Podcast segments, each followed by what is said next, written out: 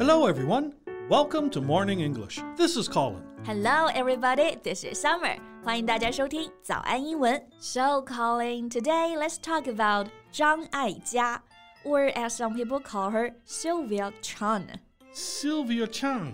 All right. Uh, who is she? Is she is she very popular? Yeah, I think she's very famous in the film industry.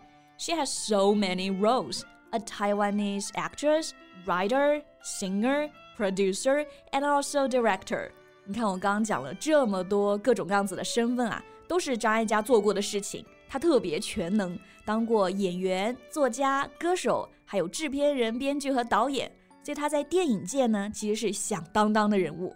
Ah, yeah, she's quite versatile. Uh, sorry, versatile? Yeah, it, it means she's able to do many different things, like an actor who can play a wide variety of parts. I see，所以这个词 versatile 就是表示特别全能的、多才多艺的，对吧？很适合张艾嘉。就比如她演过《观音山》《山河故人》，然后自己拍过《最爱》《地久天长》《相亲相爱》，拿了很多大奖。So her career spans acting, singing, and directing. Among all these roles, which one do you think is the most challenging? 嗯，对他来说最有挑战性的一个身份吗？我觉得还是编剧和导演吧， 因为这差不多就是男性主导的行业了。It's a male-dominated industry，所以作为成功的女性制片人和导演，真的还挺不容易的。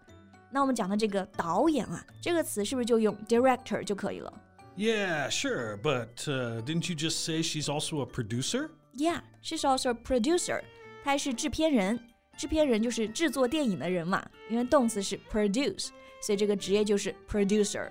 well, if so, then we can also say she's a filmmaker. It means a person who makes movies, such as a director or producer. Right, filmmaker, 电影制作人，film Maker. So we can say Sylvia Chang is a successful filmmaker. Yeah. Okay, so do you want to talk more about her today? Yeah, you got it. 那我们今天就来聊一聊这位全能的张艾嘉，她背后的一些故事吧。Okay, so what's the first thing about Sylvia Chang that you want to tell me? Mm, first, let's talk about her hairstyle. Hairstyle? Yeah. Okay. Um, why is it special? 因为张艾嘉呢，她有一头标志性的超短发，这种短发类型啊，我特意去查了一下，叫做 pixie cut。 Oh, yeah, I think I know that kind. It's a, a short hairstyle worn by women, um, generally short on the back and sides of the head and slightly longer on top. Yeah, you're right，就是你说的这种发型啊，就是两侧呢和后面头发都比较短，前面的头发稍微长一点。而且这个 pixie 本身有精灵的意思，所以这个 pixie cut 也叫做呢精灵短发。 Well, I think this pixie cut is very chic. and women who have a pixie cut are usually confident, sociable, and pleasant. Right, chic 非常时尚的，这种发型就时尚而且精神，真的像个小精灵一样。像寡姐呀、大表姐呀、安妮海瑟薇都有过这种 pixie cut。所以啊，讲这个发型是因为通过发型其实能看出来张艾嘉她的性格，就是非常自信、开朗，非常讨喜。So, are you thinking about getting a pixie cut? Maybe one day I will. All right，那张艾嘉的个性啊，还有个特点，就是她爱自由。You know, she was born in Taiwan, moved to Hong Kong when she's 10, and then New York when she's 13. So, she's been raised in a multicultural background, and that made her go to the opposite way of being conventional, right? 对呀、她就是在多元文化的背景下长大嘛，所以一点都不传统。 And you know, in New York, she dated so much that her mom had to send her back to Taiwan. That's something. So, she just went back to school? Yeah, she was sent to a boarding school, but she dropped out of school when she's 16. Dropped out of school at 16. Yeah, that's quite unconventional. Yeah, drop out of school 这个意思就是辍学了。就是张艾嘉回台湾之后呢，读了寄宿学校， 但是在十六岁就辍学了，然后十八岁开始演电影，你看多不传统吧？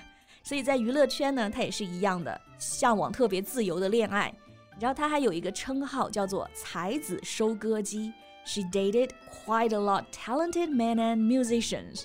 Musicians. So, did they write songs for her? Yeah, a lot. 因 因为他和很多音乐人谈恋爱嘛，那么他们就其实给他写了很多歌，其中有很多我们都很熟悉的，比如呢，《爱的代价》就是李宗盛写给他的，然后《童年》是罗大佑写给他的，还有《光阴的故事》，其实都是张艾嘉的歌。So she's been a muse to them. You know, uh, a muse is a person that gives a writer, painter, or musician ideas and the desire to create things. Right, muse 就是灵感的来源，对吧？是的，张艾嘉就是那些才子灵感的来源。但是他自己啊，其实也特别多产，就是他有很多作品。So how do you say this? Someone who's able to produce a lot of work. Oh, you can use this word, prolific. It means you can produce a large amount of something. For example, a prolific author is an author who can write many books. Yeah, that's the word. Prolific, right? Yeah. Yeah，这个词就是高产的、多产的。比如说张艾嘉呢，她自己就是多产的演员和导演。We can say she's a prolific actress and filmmaker. So she's dated all these musicians, and then did she marry any of them? Now, this time, it's you who starts gossiping. I just know where the conversation will head to. OK，虽然张艾嘉是才子收割机呢，但他可能知道才子只适合谈恋爱，不适合结婚，所以他最后是和一个非常低调的商人结婚了，还有个儿子奥斯卡。而且啊，关于他的儿子奥斯卡有一个特别惊心动魄的故事。 What? When her son was nine years old, he was kidnapped. Kidnapped? That's horrible. Yeah, kidnap 就是绑架的意思。 奥斯卡九岁的时候呢，被绑架了，然后绑匪要两千万的赎金 How much ransom did the kidnappers demand? ，twenty million。这里的 ransom 就是赎金的意思。 Oh, wow. Then well, what happened? Did, did they get the kid back safely? Yeah, yeah, luckily they did. After six days, the police found the kidnappers. 就是六天过去之后啊，最后警察还是找到了绑匪，然后奥斯卡呢也是安全的被救了回来。 Well, that's definitely something that would change one's life and attitude. Definitely. And she said that with your life, you have to move on. There's no other choice. So out of no choice, then it's a matter of your attitude. 所以她还是看得挺开的，然后之后就一直陪自己的孩子走出这个绑架的阴影了。 So, what did she do after that? Well, she devoted herself to volunteering and become a lifelong volunteer. 她的方法就是带着孩子一起做慈善、做志愿活动，在帮助其他人的过程中，也是治愈了自己吧。 Well, that's quite a life. Yeah, and she said that she has no regret for her life. She did everything she wanted to do, and that's enough. That made me want to go see the movies she's in and uh, the movies she's directed. Yeah，所以她真的是一位宝藏女人啊！她一生呢就没有遗憾，有惊无险，一生够本。 所以，如果大家有喜欢张艾嘉的，也可以给我们留言告诉我们呀。 Okay, well, I think that's all the time we have for today. Thanks for listening, everyone. This is Colin. This is Summer. See you next time. Bye.